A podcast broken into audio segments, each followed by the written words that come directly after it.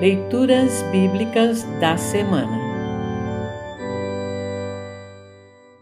O trecho da Epístola para o dia de Pentecostes está registrado em Atos capítulo 2, versículos 1 a 21.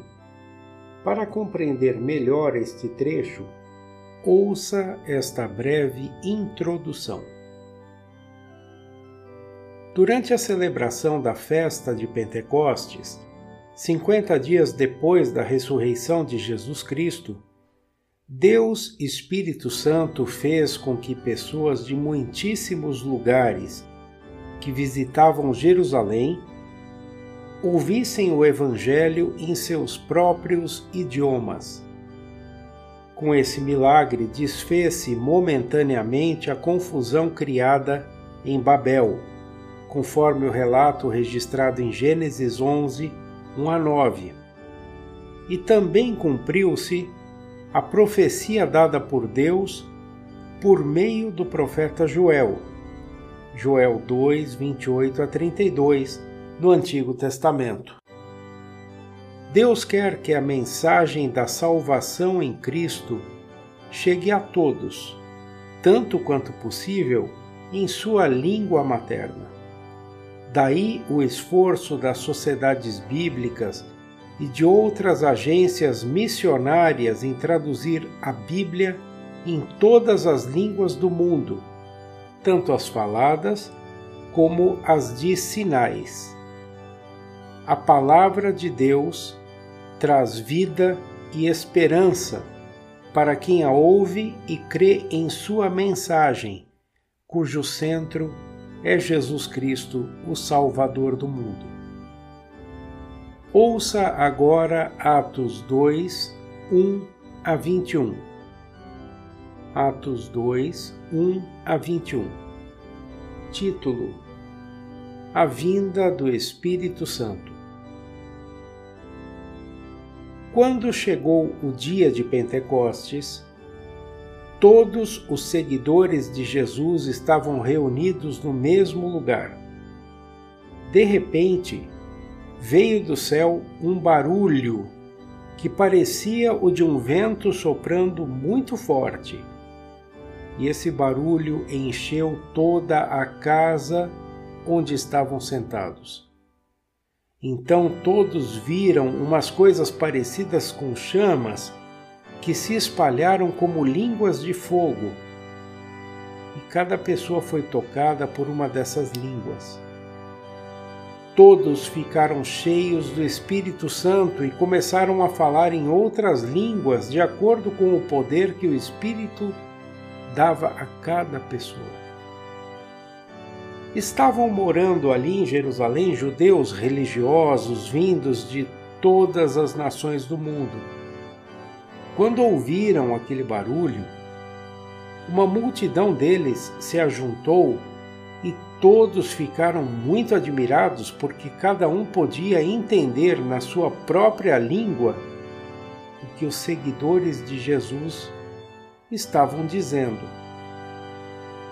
A multidão ficou admirada e espantada e comentava: Essas pessoas que estão falando assim são da Galileia como é que cada um de nós as ouvimos falar na nossa própria língua?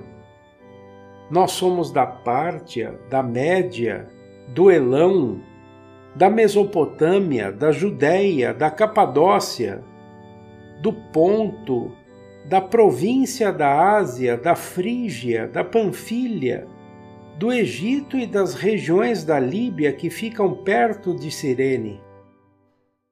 Alguns de nós são de Roma. Uns são judeus e outros convertidos ao judaísmo. Alguns são de Creta e outros da Arábia. E como é que todos estamos ouvindo essa gente falar em nossa própria língua a respeito das grandes coisas que Deus tem feito? Todos estavam admirados sem saberem o que pensar, e perguntavam uns aos outros: O que será que isso quer dizer? Mas outros zombavam, dizendo: Esse pessoal está bêbado. Título: A mensagem de Pedro. Então Pedro se levantou junto com os outros onze apóstolos e, em voz bem alta, começou a dizer à multidão: Meus amigos judeus e todos vocês que moram em Jerusalém, prestem atenção e escutem o que eu vou dizer. Essas pessoas não estão bêbadas como vocês estão pensando, pois são apenas nove horas da manhã. O que de fato está acontecendo é o que o profeta Joel disse.